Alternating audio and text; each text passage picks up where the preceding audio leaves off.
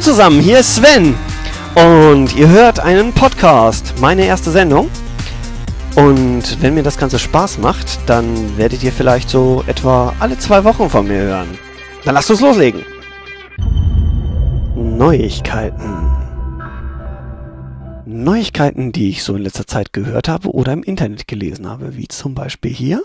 Bei Greenpeace steht, dass Findus, ja, das ist jetzt nicht die Katze aus Pettersen und Findus, sondern ein schwedischer Tiefkühlkonzern, sich von seinen Zulieferern getrennt hat, weil die nämlich illegal gefischten Fisch weiterverkauft haben. Und das war im schwedischen Fernsehen dann auch mal zur Sprache gekommen.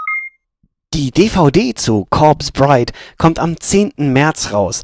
Hm, den Film kann ich wirklich empfehlen. Es ist ein wunderschöner Tim Burton-Streifen. Besser als Nightmare Before Christmas, würde ich sagen.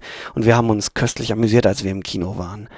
Ähm, die anderen Releases, die auch demnächst kommen, sind so zum Beispiel der Nachfolger von Die Maske des Zorro, was glaube ich Legend of Zorro heißt.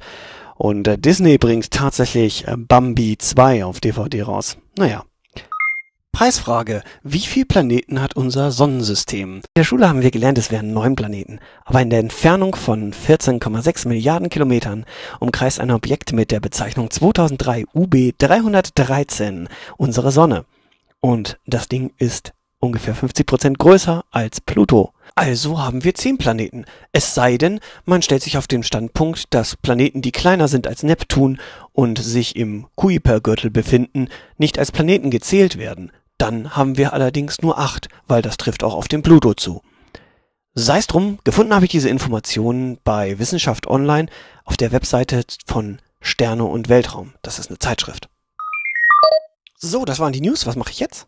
Wie wäre es mit dem Zitat des Tages? Vier Personen, sechs Laptops und drei davon sind mir.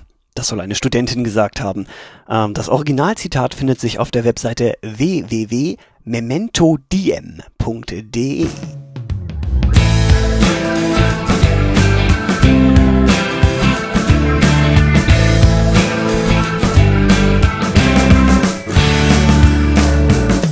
Mir ist das vor ein paar Tagen passiert, dass ich auf den Balkon schaute und da ein Vogel war, von dem ich wirklich keine Ahnung hatte, zu welcher Gattung er gehörte. Aber ich hatte so die vage Vermutung, dass es eigentlich keine besondere Art wäre, sondern eher was ganz Alltägliches.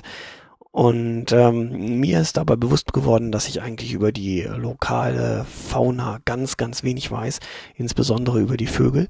Und ich dachte, ich stelle heute mal so eine Webseite vor, die sich mit einheimischen Vogelsorten beschäftigt.